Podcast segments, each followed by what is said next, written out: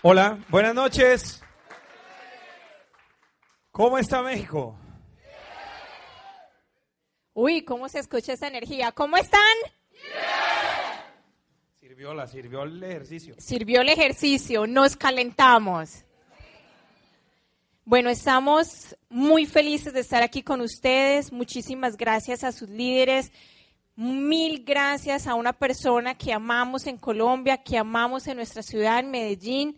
Y quiero pedir un aplauso muy especial para él porque ha sembrado nuestro corazón ilusiones, sueños, paz, mil cosas hermosas. Y esa persona es nuestro diamante ejecutivo, Mario Rodríguez. Un aplauso, por favor, gigante para él.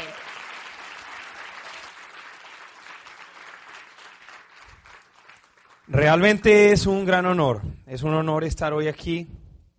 Algún día él nos prometió que si calificábamos diamantes, así como se lo estamos diciendo a muchos de ustedes, íbamos a tener la posibilidad de traer el mensaje de esperanza y de oportunidad a todo el grupo de México. Y hoy ha sido un día maravilloso. Tú me imagino que vas a hablar un poquito de eso. Pero hoy ha sido un día muy bonito, hoy ha sido un día de sueños, de cumplir sueños. Y hoy, porque hoy fuimos a Chichen Itza. ¿Quién ha ido a Chichen Itza? ¿Hay unos que no han ido a Chichen Itza? ¿Quién no ha ido? ¿Quiénes no han ido a Chichen Itza? Los invitamos a que conozcan su país. Su país. Porque uno de mis grandes sueños y no estoy mintiendo, es la realidad. Uno de mis grandes sueños era conocer eh, una verdadera pirámide. ¿Entiende? Sí, era muy importante para nosotros y realmente porque desde niño en la historia del mundo nos dan eso, ¿cierto? Y yo quiero decirles algo y realmente para uno llegar a ser líder y para desarrollar el liderazgo que se necesita, uno primero se tiene que conocer a uno mismo. Es el primer principio del liderazgo, el conocimiento de sí mismo. Y la invitación es a que conozcan su ciudad, o sea, es que estamos a una hora, porque vale la pena, vale la pena y vale la pena hacer todo el recorrido. Les doy las gracias infinitas a, a Mijail y a Gaoy por tantas atenciones que hemos tenido hoy. La habitación nos la tenían muy linda. André Luis.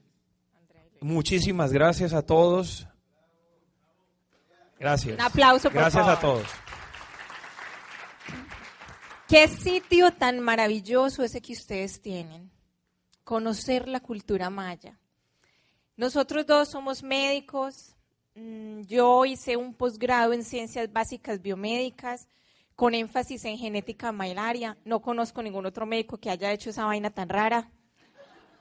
Y que me ha servido mucho para entender el por qué y el para qué de cada producto de nuestra corporación.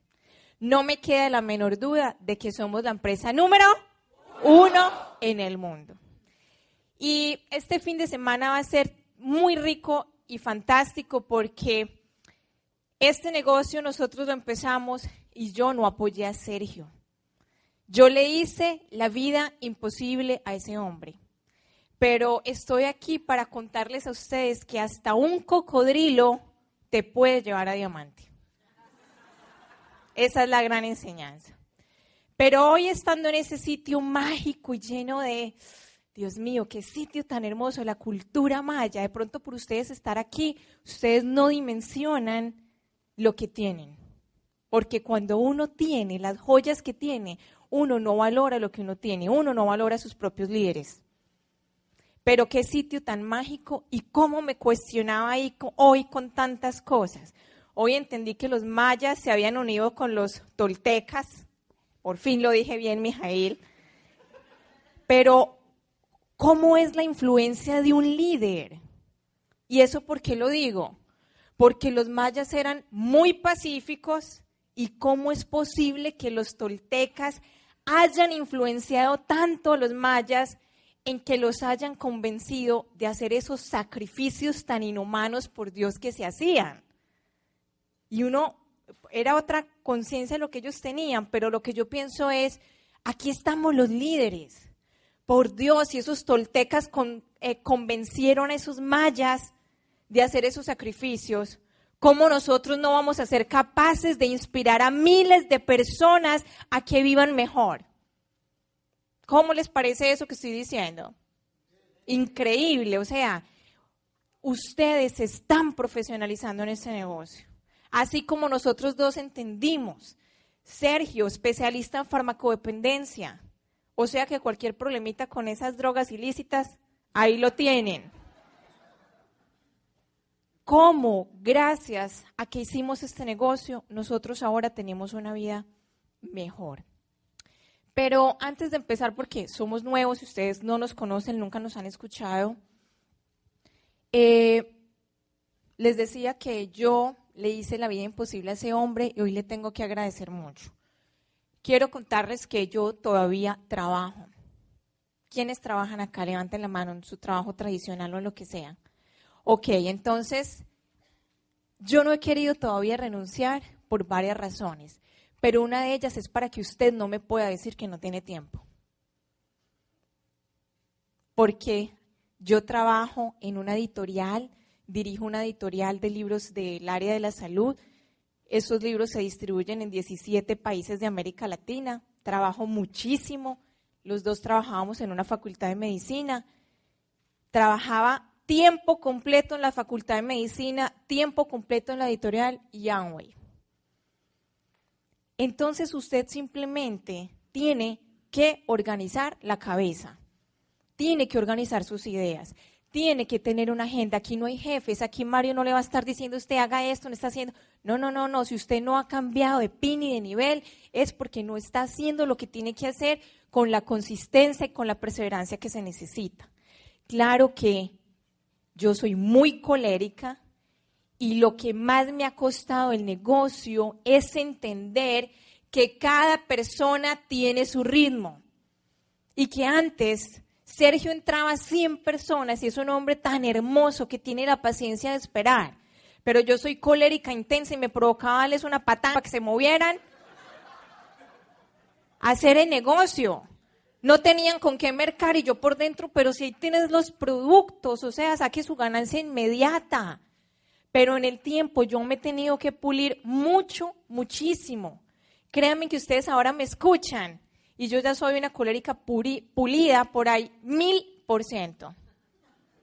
Mil. Eso lo van a escuchar en la historia, todo lo que yo le hacía a este hombre, mejor dicho.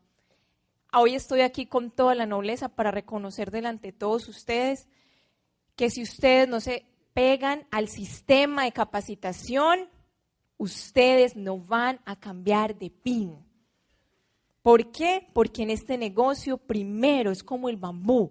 Primero usted tiene que trabajar en usted, hacer las raíces y después va a florecer.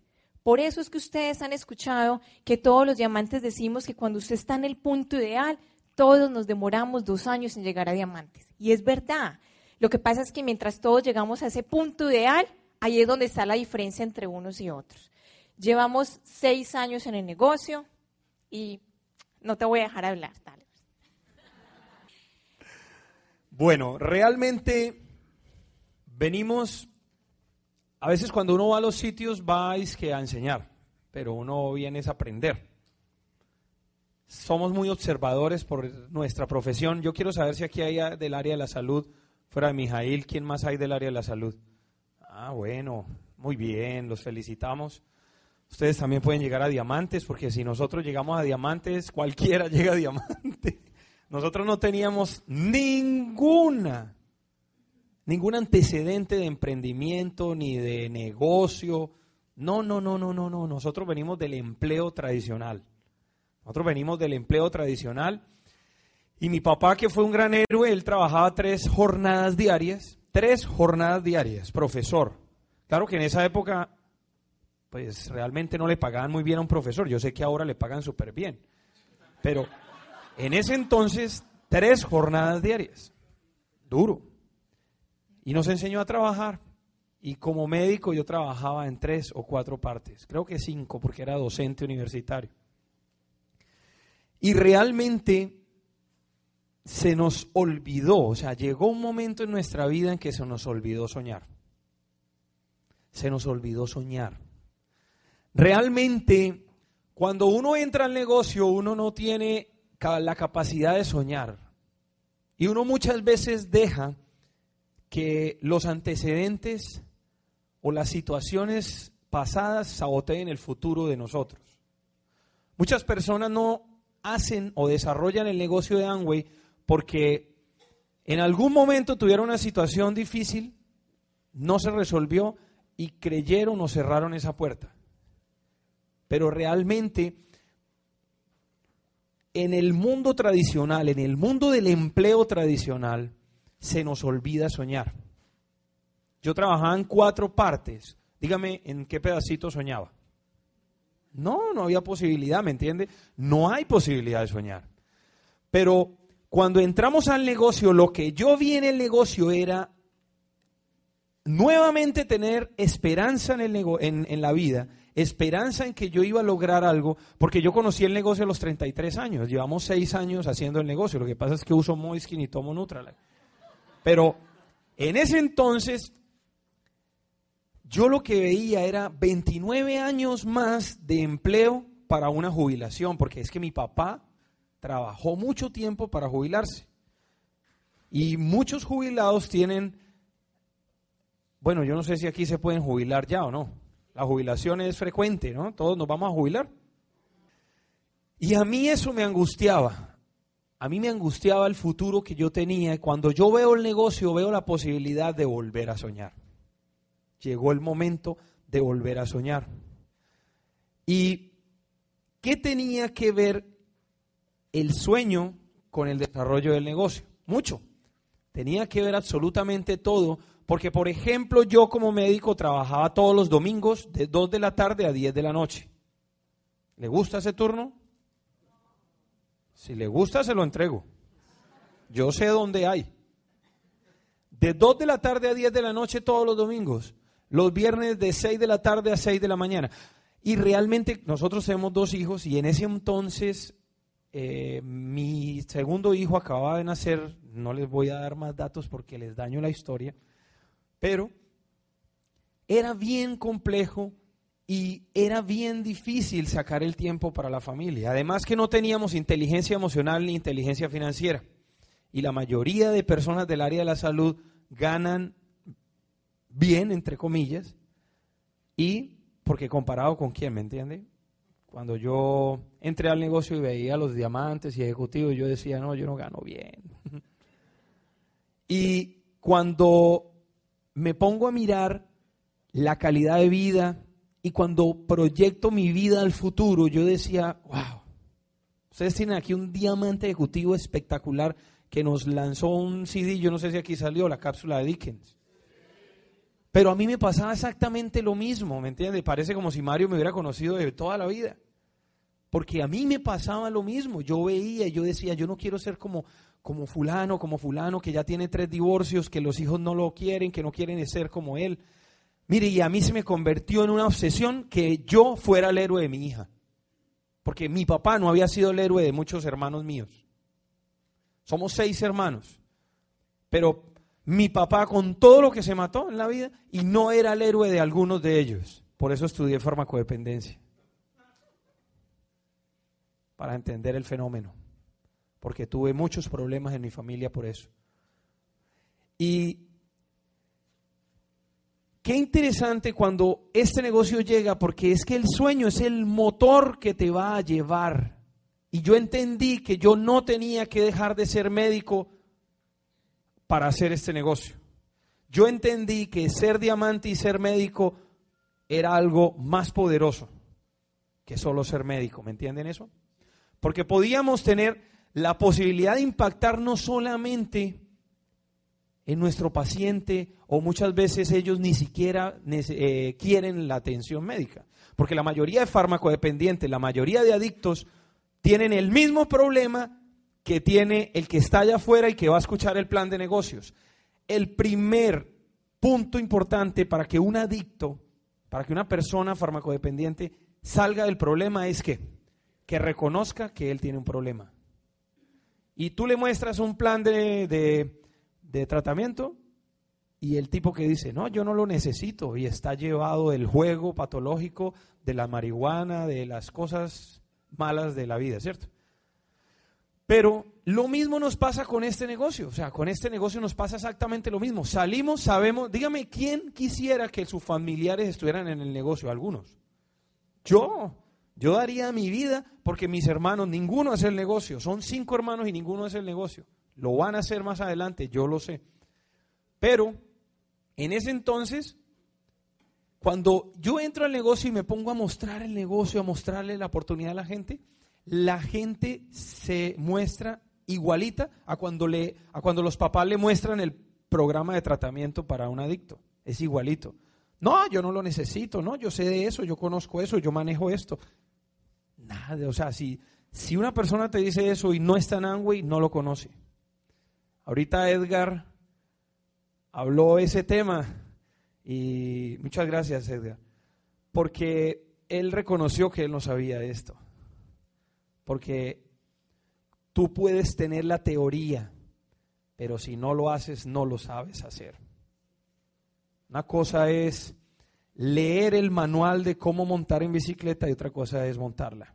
Y realmente los toltecas se unieron, ¿no? Cambiando el tema ahí, los toltecas se unieron con los mayas y yo siento que es como la fusión de Amway con el liderato. Es igual. O sea, esto va a ser muy poderoso. Lo que está sucediendo en Latinoamérica es muy poderoso, porque tenemos en este momento una alianza estratégica con la corporación, con el sistema y con los líderes que va a hacer que cada uno de los que está aquí, si quiere, llegue a diamante, si quiere. Si quiere, ¿me entiende? Llegue a diamante.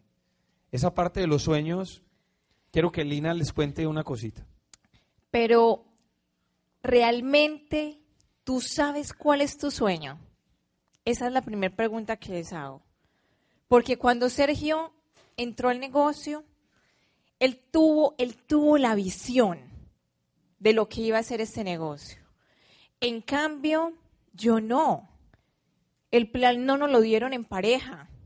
Error, no sé. De pronto desde ahí hubiera rajado yo a Sergio. No nos lo dieron juntos. Sergio solo entró. Pero gracias a Dios, él tomó la decisión y tuvo los pantalones de soportar todo lo que yo le hice. Les voy a dar un adelanto. Yo en ese momento trabajaba en un centro de investigaciones muy prestigioso en Colombia y entonces yo le decía a Sergio que cómo se le ocurría que si Lina González trabajaba en este centro de investigaciones, que cómo se le ocurría que iba a vender yo sus productos. Y tan cansona fui que yo, o sea, que Sergio se le metió que nos ganábamos el viaje a Río de Janeiro. Y yo le decía, no seas ridículo, aterriza. Y nos ganamos el viaje. Claro que fui, porque es que soy lenta, pero no soy bruta. y el hombre empezó muy juicioso y yo veía esos cheques con mi papá, el aliado, pues hay doble cocodrilo.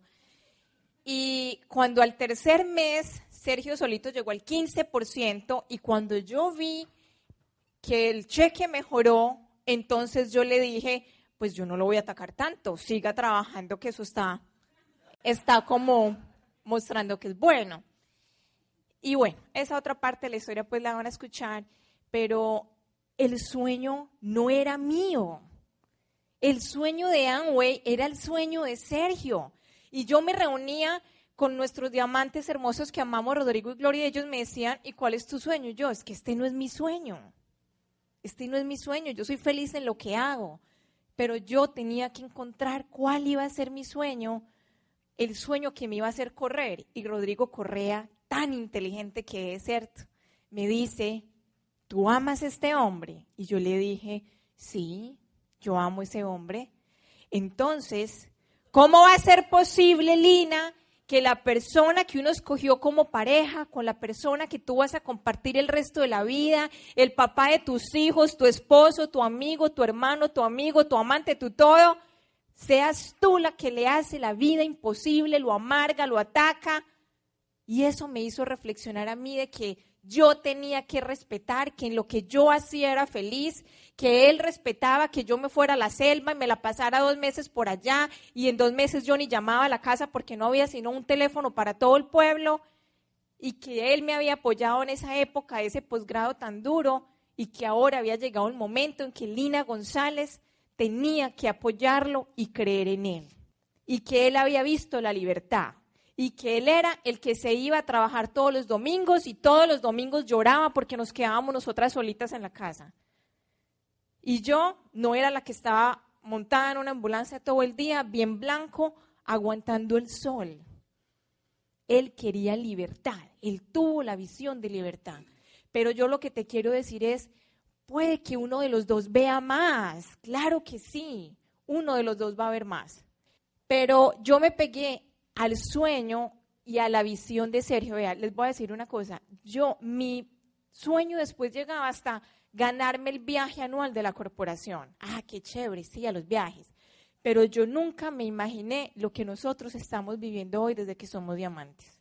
Y digo diamantes porque nosotros llegamos a Esmeralda hace dos años y inmediatamente seguimos corriendo a diamantes. Entonces, de Esmeralda prácticamente no vivimos eh, seminarios ni nada de esas cosas. O sea, lo que vivimos ahora, yo no lo visualicé. En cambio, él siempre se visualizó, los veía todos y pues sí, yo veía a Mario allá con dos mil, tres mil personas, pero como que yo no me imaginaba que éramos nosotros los que íbamos a estar ahí en todas partes del mundo. Mire cuál de los dos tiene la visión. Mire las fortalezas de cada uno. Hay uno que va a ser mejor dando planes y el otro comercializando, qué sé yo, mire, deje de estar criticando al otro lo que hace mal. Escojan lo mejor de cada uno para que puedan prosperar. Cuando a mí me muestran el negocio, yo lo que veo es una palabra, libertad. O sea, yo lo que veía era libertad. Porque yo como médico, especialista en farmacodependencia, lo que tenía era un ingreso lineal. Era un ingreso que si trabajaba ganaba dinero y si no trabajaba no ganaba dinero. Y también veía un ingreso que tenía un límite. Un límite, ¿por qué? Por mis horas laborales. Y yo, en vez de querer trabajar más todos los días, quería trabajar menos. Porque a mí me angustiaba los fines de semana, sinceramente, y los 31, 25, todos esos días, ser médico es hermoso y no tengo ningún problema por serlo. Yo soy, sigo siendo médico, pero atiendo a mi gente en la mañana. ¿Y por qué pensé, pienso, por qué les digo eso? Porque cada uno de nosotros tiene la posibilidad de decidir su vida y que nadie más decida la vida por él. Les pongo un ejemplo así de simple. Cuando yo entré a una empresa de atención prehospitalaria, atención médica prehospitalaria. Era, es una empresa donde usted iba con un conductor, enfermera y el médico a su casa y lo atendía.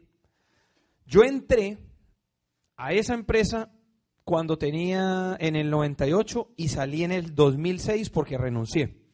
Ya éramos platinos y pedimos asesoría y nos dieron el aval de hacer las cosas. Y en ese entonces cuando yo entré a esa empresa, habían siete carros, siete vehículos, donde yo era la enfermera, el conductor y el médico. Yo hacía todo.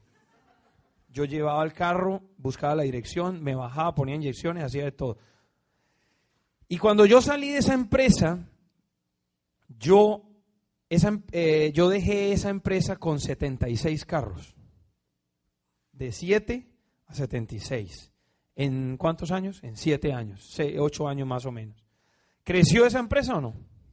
Ahora, ¿ustedes creen que yo tuve parte económica por el crecimiento de esa corporación, de esa entidad? A mí lo que me dijeron fue, hasta luego, que le vaya bien y busque ese otro trabajo.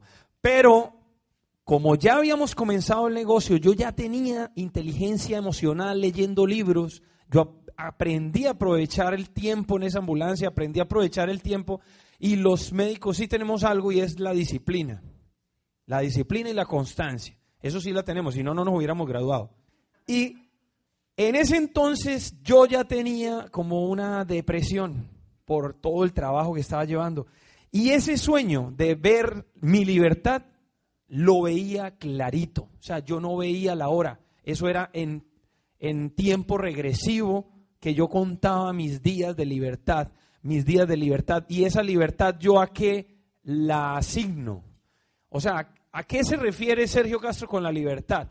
La libertad que yo les estoy hablando es la libertad de decidir dónde vas a estar, qué quieres hacer, cuánto te quieres ganar y con quién te vas a asociar. Por ejemplo, nosotros decidimos estar aquí porque queríamos estar aquí. Y nos invitaron y dijimos que sí, pero si no hubiéramos querido, pues, o no hubiéramos podido, pues, en, cierta, en cierto punto, porque es un mes importante de calificación, pero decidimos estar aquí. ¿Me hago entender? Y ese sueño eh, se me clavó en el corazón. Ustedes van a entender muchas cosas con nuestra historia. No les estamos diciendo nada, no les estamos dañando la historia, no se preocupen. Ustedes van a disfrutar nuestra historia porque la historia de nosotros es carnuda. Se haga de cuenta el cochinillo vigil, eh, pibil. ¿cierto? Es buenísima. Sí, es buenísima. Yo digo que es buenísima porque es que de verdad que fueron retos bravos, grandes, duros. Y lo teníamos claramente, teníamos claramente el sueño y luchamos por él, o sea, pusimos los principios de éxito en, en punto. Hay sueños a corto plazo, a mediano plazo y a largo plazo. Aquí hay 12, 15, 18. Usted en su cartelera de sueños tiene que tener sueños que sean cuál es su premio por llegar al 15, cuál es su premio por llegar al 18, cuál es su premio por ser plata. Y eso fue lo que mi diamante me ayudó a construir. En la Facultad de Medicina hacemos un examen al final donde los muchachos tienen que presentar una suficiencia en inglés. Y si ellos no ganan ese examen, entonces la primera que votaba en consejo de facultad para que tu hijo parara un semestre y estudiara inglés como fuera, era yo. Por un punto, para que vean la rigidez extrema que era. Y Sergio, que es una madre, estaba también en el consejo de facultad y era el primero que votaba. Lina, no seas exagerada. ¿Qué diferencia hay entre un 69 y un 70? Qué ridículo es. ¿Cuál es la diferencia entre un punto? Ahora lo miro desde esa perspectiva. Pero entonces un sueño para mí se me volvió que si todos los días teníamos que frenar futuros médicos porque no sabían inglés, entonces ¿cómo estaban aprendiendo mis hijos? ¿Cuál era el colegio donde ellos estaban estudiando? Mis hijos sí estaban aprendiendo inglés, no lo estaban haciendo. Y entonces Rodrigo, mi diamante, me ayudó a construir un sueño. Listo, pónganse de meta que ustedes quieren que sus hijos estudien en un colegio trilingüe. Y me lo puso bien alto, trilingüe. Y el primero, uno de los primeros premios que nosotros nos dimos en platino fue pasar a la niña del colegio clásico a un colegio trilingüe. Y ese va a ser uno de los sueños que ustedes van a escuchar. Ahora nuestra hija se va a ir un año a Canadá y si no hubiéramos hecho este negocio, y eso fue un motivo para que nos moviéramos a llegar a Diamante, que ella se pueda ir un año tranquila, 13 años, y que usted no esté estresado porque ¿cómo va a ser para pagar eso? No, que ya nos ganamos el bono y la plática está ahí guardada. ¿Valió la pena? Claro, pero tú tienes que ir poniéndote los sueños, tus sueños. Hombre, los jóvenes que hay por acá, puede que su sueño sea un carro. Pues ponga su carro, cómprese su carro. Nosotros tenemos, yo creo que el grupo más grande de generación Y en Colombia. De pronto, por ser docentes universitarios, le vemos tanto potencial a los muchachos, porque nosotros, los que tenemos más añitos, tenemos tantos paradigmas para romper. En cambio, esos muchachos corren, vuelan, vuelan solitos. Ahí acabamos de tener un muchacho, 19 años, Rubí, y entró hace seis meses. Platino Rubí. Es más, llegó a Rubí primero que Platino. ¿Sí me entienden? O sea, desde los tres meses él movía más de 15 mil puntos y no lo podíamos reconocer Rubí porque no se puede reconocer un Rubí sin ser Platino. 19 años. Tenemos un grupo impresionante, muchachos de 20, 22, de estudiantes de ingeniería. Bueno, venimos a darles una visión para que ustedes tengan, aunque ya no tengamos los 20 años, entre 20 y 30 años, tengamos la inteligencia de invitar a esos muchachos y métale a todas sus líneas generación Y. Vas a perpetuar el negocio, mire, vas a perpetuar el negocio, vas, esos muchachos nos ven a nosotros viejos. Y entonces es fantástico, porque aprenden en un mes. y usted no vuelve a ayudarles a nada, eso es libertad. No, esa línea, una de esas líneas nos empezó con un chico de 20 años que estudiaba medicina y que cuando le hicimos el examen de admisión a la facultad, eh, yo le dije a Sergio, ay, vi un muchacho tan bueno, sería ideal para que entrara al negocio. Pero como yo era extrema rigidez, yo lo decía a Sergio, a ningún estudiante se le da el plan, porque yo coordinaba de primero hasta sexto. Entonces, cuando ya pasaban de mis manos, ok, invite a los que quiera, pero gracias a Dios Sergio nunca ha hecho lo que yo le digo. Y entonces yo le decía, ojo, no vas, le dije, qué muchacho tan bueno. Y una vez ese muchacho entró a la oficina de Sergio y le dijo, doctor, usted me compra este mango, mango biche con limón y sal, la fruta. Y entonces Sergio le dijo, ¿ah? Va bueno, cuente pues, cuente, cuente, cuente. Cuente pues cómo le Lo que pasa es que eso me pasó a mí, ¿me entiendes? O sea, usted no, pues, tú no puedes contar algo que no te pasó. Cuente pues, cuente. Entonces, ¿qué pasa? Pues eso lo teníamos para la historia. Realmente es conectar con el otro, es conectar con la necesidad del otro y con los sueños del otro. Es simplemente escuchar, aprender a escuchar. ¿Entiende? Porque lo que tienes que entender es que llegar a platino tú lo haces y llegas solo. Pero llegar a esmeralda y a diamante se requiere trabajar con la visión tuya, pero con el sueño del otro. Y es importantísimo desarrollar esa habilidad porque no a todo el mundo lo puedes tratar igual. Y este muchacho era un estrato alto de nivel económico y académico, hijo de un médico con, eh, con una empresa gigantesca de bananos en el Urabá antioqueño, en Colombia. Y este muchacho llegaba en un carro mejor que el de todos los profesores. Se vestía con mejores marcas que los profesores. O sea, el tipo era un alto nivel. Y entró a mi oficina vendiendo mango y brownies. Y yo le dije, oíste, Andrés, ¿usted por qué viene vendiendo? O sea, me llama la atención que usted está vendiendo. Y me dijo, doctor, lo que pasa es que a mí no me gusta pedirle dinero a mis papás. Oiga, qué actitud. A mí me gusta ganarme mi propio dinero para poder salir los fines de semana y no molestar a nadie. Además que yo tengo mi propio carro. 19 años de edad. Qué visión. Y yo le dije, bueno, ¿y cuánto se gana ahí? Entonces él me dijo, yo me gano aproximadamente 20 dólares mensual, eh, diarios, 20 dólares diarios vendiendo esto. ¿Y en cuánto tiempo lo vende? En media hora, doctor. En media hora, en el descanso, yo vendo y mientras mis compañeros se van a, a quejarse y a dormir debajo de los árboles en la universidad, yo vendo esto. Yo le dije, uy, pero qué buena actitud venga, hagamos una cosa, yo quiero hablar contigo. Yo quiero hablar contigo. Y lo cité en un sitio, el hombre fue, le muestro el negocio y ese muchacho dice, me gusta, me gusta, me gusta mucho. Y le mostré los números altos, hasta los FA se los mostré a este joven. Y me dice, me gusta, lo voy a hacer, pero tengo que pasar una habilitación que tengo aquí déjeme, deme 10 días. Yo dije, no, este se me churreteó, este no. Y le di dos CDs. Le di el pozo de la nueva economía, yo no sé si lo tienen aquí, de Carlos Eduardo y Claudia, y Economía y Negocios del siglo XXI. Le di esos dos.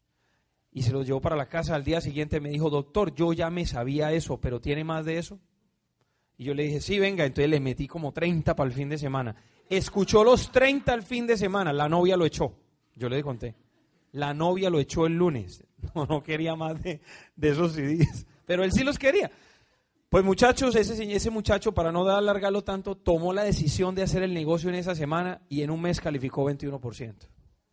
En un mes calificó 21%. Y desde ese mes nunca ha dejado de hacer, y ya es Zafiro, fue como nuevo Zafiro al viaje de perdón, no fue porque le negaron la visa en Toronto, pero ahorita va para Viña del Mar. Y de ahí se desprenden muchas cosas. O sea, lo que les queremos decir es que si he incluido a las personas que necesito para convertir mi sueño en realidad, ¿me entienden? O sea, mire, aquí en esta ciudad, que es muy hermosa, que los felicitamos porque es muy bonita, pero muy bonita, o sea, nos ha encantado. la ciudad y, el, y el, la gente, todo está hermoso. La comida ni, ni me diga. Pero tú tienes que visualizar tu grupo, visualizar las metas y empezar a trabajar. O sea, si no lo estás haciendo, tienes que tomar decisiones, muchachos. México va a ser una de las potencias mundiales de Amway, porque esto está creciendo con los de allá o sin los de allá, ¿me hago entender? O sea, ellos no están en el negocio y mire cómo estamos creciendo. Es entender el paradigma que hay afuera y es llevar el mensaje adecuado a la gente. Es romper ese paradigma, pero eso de quién depende? De usted como creyente. Usted es el que tiene la creencia. Usted es el que pone la reputación de esta empresa, muchachos. Y la reputación y el prestigio de esta empresa es básico para que el negocio tuyo y mío y de todos crezca. Por eso tenemos que trabajar con los fundamentos éticos al lado. Por eso tenemos que ser honestos, por eso tenemos que respetar todo momento. Porque este negocio va a crecer y va a crecer contigo o sin ti. Es mejor que estés aquí, ya lo estás. Y te felicito porque a esta hora no es fácil uno tener una concentración y una atención adecuada. Pero a eso se refiere con quién vas a tener ahí, en tu grupo. ¿Cuántas personas quieres tener en la convención, como decían ahora? ¿Me entiende? Uno no entiende eso casi. No, yo ya voy. Sí, pero ¿no sería mejor que la información que se va a dar la escuchen otros más? Ese muchacho Ricardo Maldonado nosotros lo conocimos el día que calificó a plata, no lo conocíamos. Él también calificó en un mes. Es entender que ese paradigma de 10 años para ser 21% ya no. Los precios, el sistema, Internet, la corporación, los líderes, todo está dispuesto para que tú hagas lo que tienes que hacer. ¿Qué es? Dar planes, buscar talentos afuera, nosotros somos talentos y ese talento se lo robaron de la universidad y este talento se lo robaron de la universidad. Y ahora pertenecen a una empresa que se llama Angway, donde yo puedo cumplir mis sueños. Yo llevaba dos años en la universidad sin subirme los ingresos. Y aquí todos los meses me suben los ingresos. ¿Por qué? Porque depende de mí, ¿me entiende? Porque el sentido de pertenencia lo pongo yo. Y este negocio de cazar talentos, aquí hay muchos talentos afuera. Hay que salir a cazar esa gente. Porque esa gente va a hacer que tu negocio prospere y la asociación que van a tener tus hijos va a ser espectacular. Espectacular. ¿Me trae satisfacción trabajar para cumplir mi sueño? Les voy a contar esto porque no va a haber tiempo para decirlo en convención. Ese sitio donde yo todavía trabajo es el centro número uno de investigación en Colombia. O sea, un sitio que es un honor estar ahí. Pero ese sitio sufre económicamente muchísimo. Cada año perdemos entre 600 y 700 mil dólares. Dólares. Porque la investigación no da plata, ¿cierto? Y porque los científicos también estamos loquitos e investigamos en cosas raras cosas para que, que no es fácil conseguir financiación, que no producen dinero, ¿cierto? O hay muchas cosas que necesitan muchísimos años de investigación para que algún día en la vida sean productivas. Pero el cuento va a que exactamente el 31, 30 de agosto del 2010, nosotros estábamos terminando la calificación de Esmeralda. Y al otro día, primero de septiembre, nos reúne el jefe el director general a decirnos, bueno, queridos jefes, somos seis los jefes, vengo a avisarles que los próximos cuatro meses no hay salario para ustedes. Ay, y yo ahí pensé, gracias a Dios que dejé a Sergio que, que hiciera el negocio, que empezara haciendo el negocio, porque después yo me uní.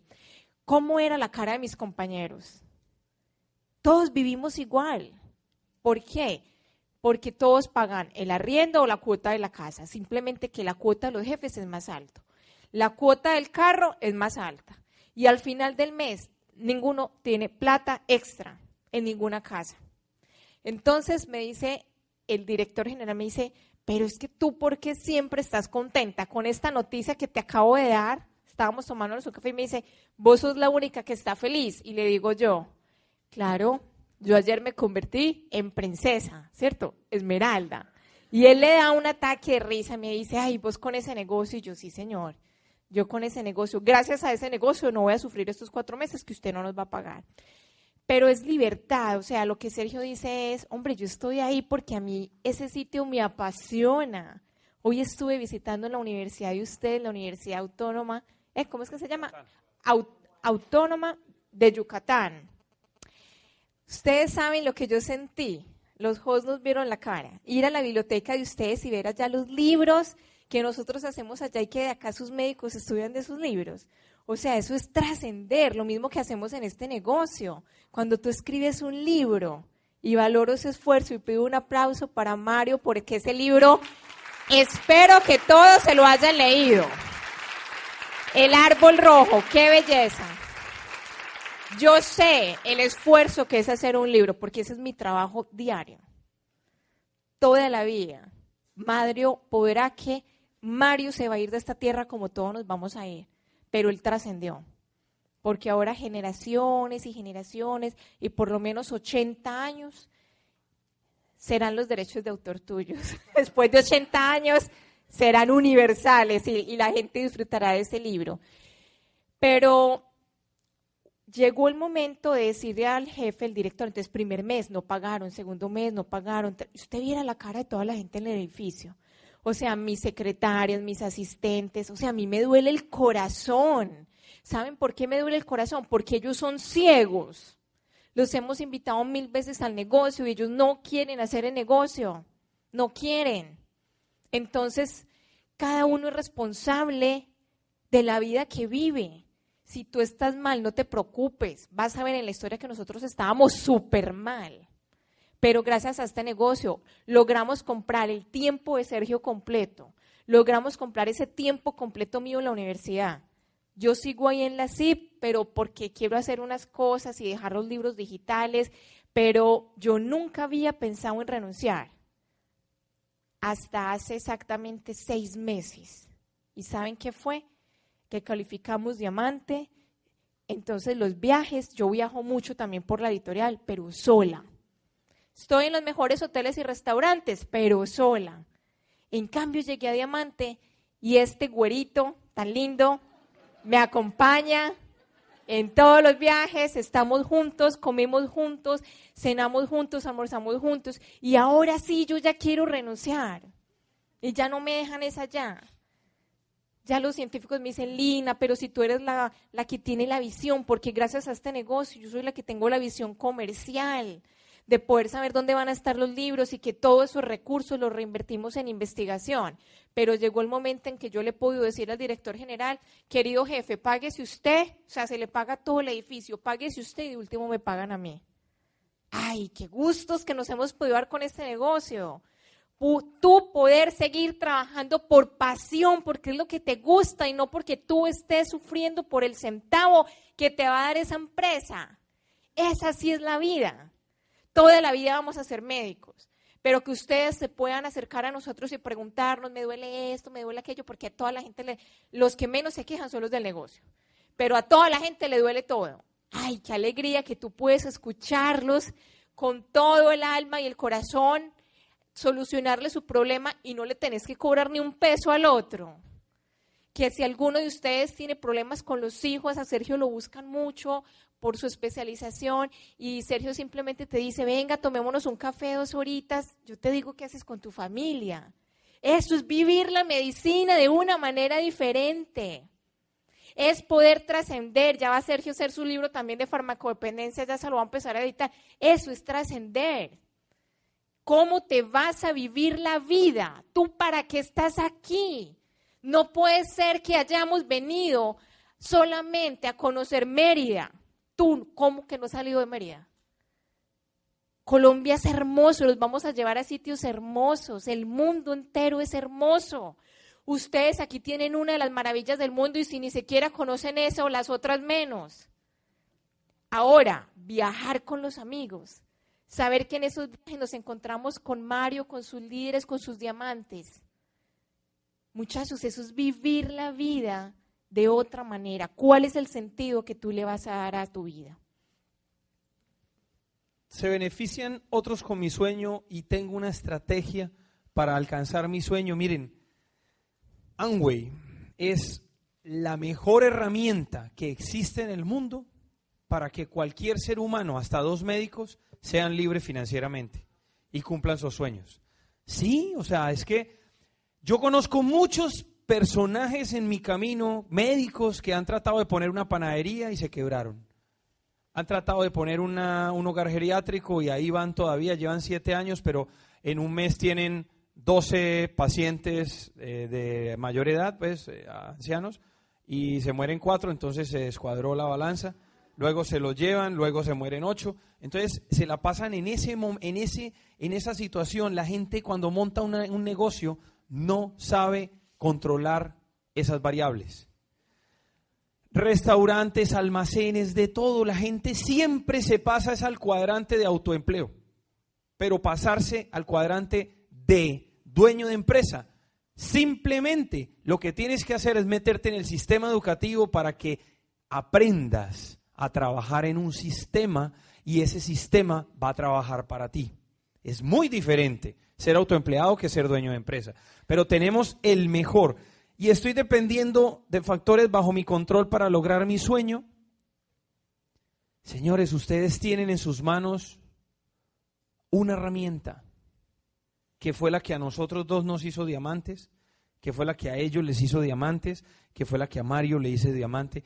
Y todos los que están aquí lo pueden hacer, depende de usted, depende de cada uno, qué tanto se capacita, qué tanto va a mover volumen y va a consumir.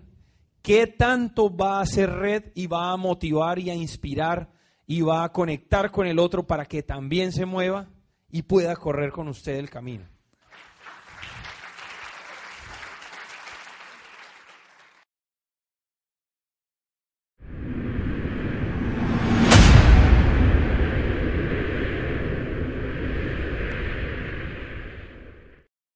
Bueno, yo yo voy a entrar de una en materia, voy a, voy a empezar mi charla y voy a empezar con una historia eh, para gente inteligente. ¿Ok? Vamos a ver, vamos a ver. Y es la historia de un hombre que está en su casa por la noche, 10 de la noche, y de pronto se va la luz en su casa. ¿Qué pasó? Se fue la luz. Y y entonces dice, ah, se debió haber saltado el taco. Voy a ir al garaje que queda afuera a ver qué pasó, ¿no?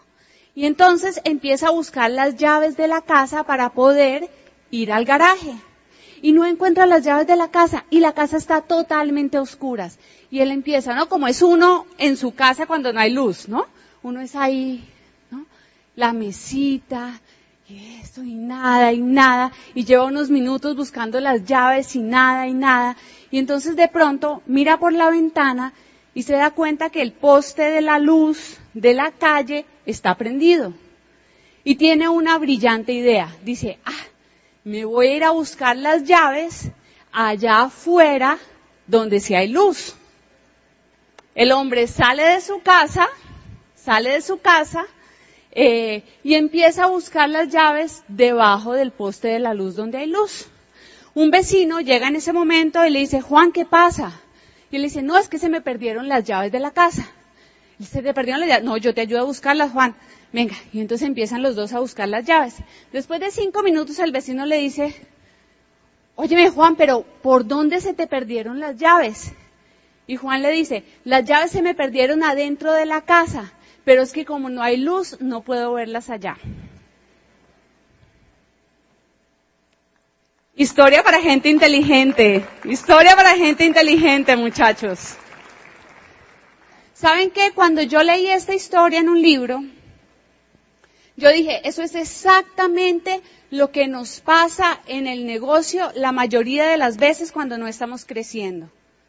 Cuando uno no está creciendo en este negocio, uno empieza a buscar las cosas afuera. Y uno empieza a decir, ay, es que la corporación subió los precios. Ay, es que los productos se acabaron. Ay, es que mi Apple no viene y da planes conmigo. Ay, es que ese seminario queda muy lejos de mi casa. Ay, es que como lo hacen los domingos. Afuera, afuera, afuera, afuera. ¿Sí o no?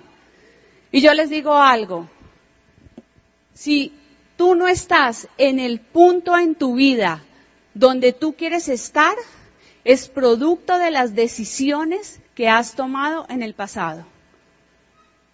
Punto y se acabó. O sea, tu vida hoy en día es producto de las decisiones que tú has tomado en el pasado.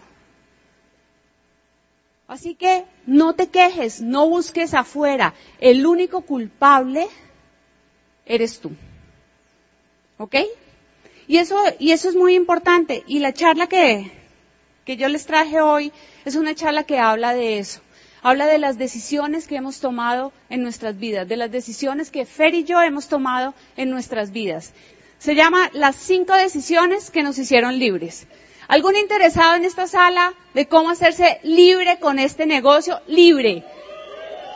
Yo no estoy hablando de dinero, señores, yo estoy hablando de conseguir libertad. Yo no estoy hablando de un pin, yo estoy hablando de que tú te hagas libre. Son cosas diferentes. Son cosas totalmente diferentes. Y la primera decisión que nos llevó a que Fer y yo pudiéramos hacernos libres fue la decisión de autoeducarnos. La autoeducación. ¿Ya? Vas a necesitar comprometerte con un programa educativo. Un programa educativo que, miren, yo les contaba ayer, a mí no me gustaba leer. Yo no lo digo con orgullo, miren, me avergüenzo. Pero cuando yo entré a este negocio, yo nunca en mi vida me había leído un libro completo. Nunca. Yo me quedaba dormida. Yo me acuerdo que cuando yo decidí que estudiar, yo dije, bueno, algo que no tenga matemáticas y que no haya que leer. Diseño industrial. No había que leer, los libros eran de diseño y de fotos, yo era buena para eso, y se suponía que no había matemáticas, aunque me clavaron algunos semestres de matemáticas, pero bueno, ahí se hizo lo que se pudo. Pero a mí no me gustaba leer. Y cuando yo empecé el negocio, yo me acuerdo que, que una diamante muy amiga mía me dijo, Cata, los audios te van a llevar a platino, pero los libros te van a llevar a diamante y a hacerte libre. ¿Qué quieres ser tú? Y yo le dije, yo quiero ser libre. Y me dijo, ok, necesitas tener el hábito de la lectura. Y yo les digo algo, si no te gusta leer, necesitas crear el hábito de la lectura. Y si no quieres crear el hábito de la lectura, este negocio no es para ti. Qué pena que te lo diga tan crudamente, pero ese negocio no es para ti. Porque tú puedes hablar con cualquier esmeralda, con cualquier diamante y todos te van a decir exactamente lo mismo. Los libros son los que te cambian la forma de pensar. Los libros son los que hacen un cambio profundo en ti. En este negocio no capacitamos gente, educamos personas. La mayoría de las empresas de la industria capacitan gente para que venda productos. En este negocio nosotros educamos personas para que piensen y se hagan libres. Y es algo totalmente diferente. Autoeducación, señores, autoeducación. Yo le decía a Fer, pero es que esos eventos son muy hartos. Eso siempre dicen lo mismo. Es que, miren, yo le buscaba todas las excusas del mundo. Y Fer me decía, mi amor, necesitas estar ahí, necesitas estar ahí, necesitas asociarte con personas que piensen como tú, que tengan las mismas aspiraciones, los sueños. Tú te vas a, ¿no? Te vas a, te vas a ver en otras personas. Ya te vas a identificar con ellos. Y sí, es verdad, yo empecé a ir a los eventos y empecé a conocer otras personas como yo y empecé a hacer amigas dentro del negocio y empezamos, ¿no? A crear ese grupo y, y ya yo decía, miren, para mí el mejor día de la semana es el día de la junta de negocios. Es el mejor día de la semana, es el día más divertido, es el día que yo me voy a ver con mis amigos, es el día que yo me voy a ver con mis parces, es el día que salimos de la junta y nos vamos a comer todos juntos, es el mejor día de la semana. Si tú todavía no valoras ese día como el mejor día de la semana, todavía te falta entender en qué negocio estás. Así que necesitas amar los eventos, amar los eventos y amar el programa educativo. La segunda, gracias.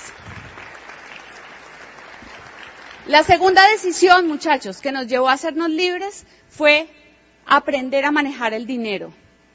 Inteligencia financiera. Y hay mucha gente que me dice, no, no, no, eso, eso yo lo hago cuando califique diamante. Y yo le digo, mmm, me parece que no es una decisión muy inteligente. Porque si tú no aprendes a manejar el dinero en lo pequeño, te va a ser muy difícil manejar el dinero en lo grande. Por eso a los que son papás, yo los invito a que les enseñen a sus hijos a manejar el dinero desde pequeños en las casas. Porque eso es algo que uno necesita aprender desde pequeño. En mi casa yo no lo aprendí desde pequeño. La verdad es que yo me casé con Fer y ahí fue que empecé a aprender cosas de inteligencia financiera. yo les cuento, les cuento una anécdota chiquita. Cuando Fer me propone matrimonio, ¿se acuerdan lo del anillo, la preocupación, todo esto? Un día me dice, bueno, mi amor, ven, antes de casarnos, ven, eh, tú y yo tenemos que hablar de dinero. Y yo, ¿qué qué? Miren, en mi casa estaba mal visto hablar de dinero. Era, era, era tema tabú, ¿no? Y, y yo le digo, pero ¿por qué? Bueno, pues hablemos de dinero. Y entonces me dice, ok, ¿qué deudas tienes tú? Y yo, este man tan descarado, pero ¿qué tal? No, yo, yo no, yo no tengo ninguna deuda. O sea, no tengo en qué caerme muerta, pero no tengo ninguna deuda. O sea, yo trabajo y, y me dijo, ajá, y esa tarjeta de crédito que sacas por ahí, yo, pilas, man. O sea, métase con lo que sea menos con mi tarjeta de crédito. Cuando yo tenía 16 años, mi mamá me dio una tarjeta de crédito amparada. Y era mi mayor tesoro. Porque ¿qué hace uno con las tarjetas de crédito? Se compra lo que uno no puede pagar. ¿Sí o no? Comentario para gente inteligente. Comentario para gente inteligente. Sí, señores. La mayoría de las personas usan las tarjetas de crédito para comprar lo que no pueden pagar. Y eso hacía yo con mi tarjeta de crédito. Y tampoco sabía yo de la parte de cómo se manejaba el dinero y cómo funcionaba el dinero en el mundo, que entonces yo veía unas botas. Amo los zapatos. Y entonces yo decía, esas botas cuestan 100 mil pesos. 120 mil para que sea fácil y no me hagan pasar penas acá. 120 mil pesos. Y yo decía, ah, buenísimo, pues la paso a 12 cuotas y pago 10 mil pesos al mes. ¿Quién está de acuerdo con esa cuenta? Ay, la mayoría están de acuerdo con ella, la mayoría están ahí quietos diciendo, pues sí, ¿no? Entonces Fer me dice, no, mi vida, hay algo que se llama interés compuesto.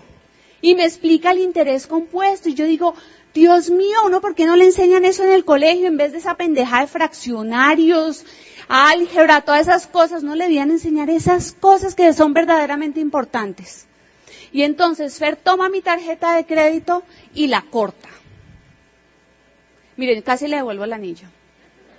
Casi le devuelvo el anillo.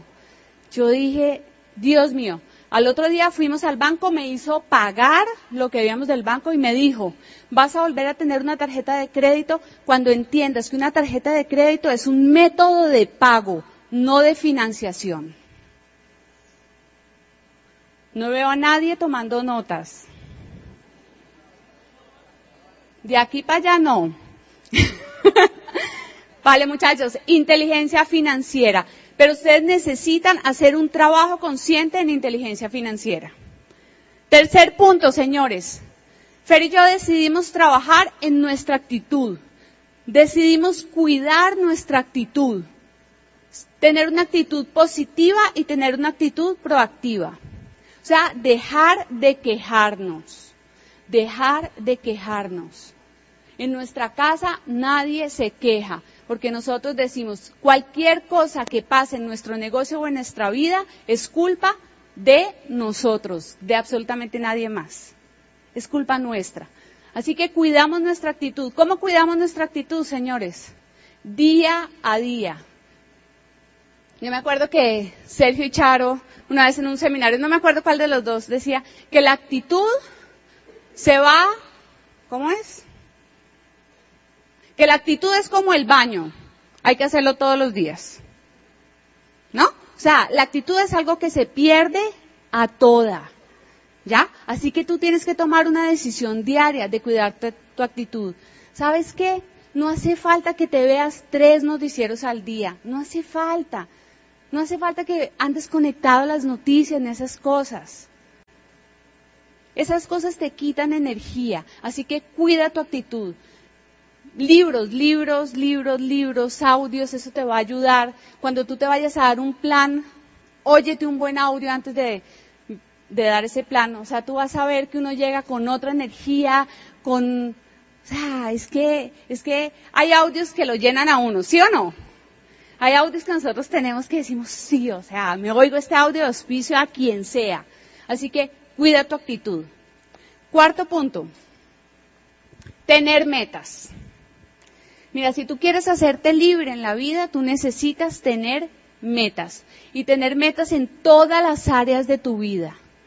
Tú necesitas tener metas como pareja, del tiempo que pasas con tu pareja, del tiempo que pasas con tus hijos si tienes hijos, necesitas tener metas en tu parte física. No, porque ¿quién cree que los diamantes vivimos bien? Vivimos muy bien, ¿sí o no? Y uno, ustedes se imaginan uno llegar a diamante y todo enfermo, todo desbaratado. No. O sea, hay que cuidarse desde ya para disfrutar bien la vida. Tengan metas en su negocio, trabajen su negocio, como, como les decíamos esta mañana, semana a semana, junta a junta, seminario a seminario, convención a convención. Si alguien no tiene meta, señores, no va para ninguna parte, en serio, no va para ninguna parte. Nosotros trabajamos metas en todas las áreas de nuestra vida, trabajamos metas en la parte financiera, a veces la gente se me acerca ahora que, vivimos en Barcelona y, cuando venimos y me dice, ay, pero ustedes están locos que se fueron así. Y yo le digo, no, mi corazón, yo llevo 10 años planeando esta ida. 10 años. 10 años convenciendo a Fer de que viviéramos en otro país. Y entonces íbamos a cada ciudad del mundo, ¿se acuerdan del video que vieron ayer? Íbamos a cada ciudad del mundo y yo le decía, mi amor, ¿tú te imaginas tú y yo acá? Viviendo, el mar, la montaña. Y él me decía, mmm, esta no me gusta mucho. Y yo, bueno, esta no es. Y así, así. 250, 300 ciudades en el mundo, hasta que encontramos la que era. Y en, miren, eso fue finales del 2014, un día me sienta Fer a mí y me dice, ok, mi amor, ya hemos cumplido las metas que nos habíamos puesto ya solidificamos nuestro negocio, ya somos libres financieramente tanto por el negocio como por inversiones. ¿Ok? Por las dos, por separado. Eh, yo creo que llegó la hora de cumplir esa gran meta que tú tienes y ese sueño. ¿En qué ciudad del mundo quieres vivir? ¿Ustedes se imaginan que el esposo no le pregunte eso, señoras? ¿En qué ciudad del mundo, mi amor, quieres vivir? Pero ¿sabes por qué me pudo hacer esa pregunta? Porque hemos trabajado con metas cada área de nuestra vida. Y yo le dije Barcelona y él me dijo buenísimo porque esa es la que más me gusta.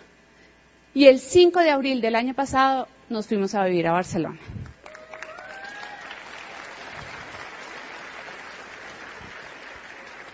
Pero no fue de la noche a la mañana. Necesitas trabajarlo.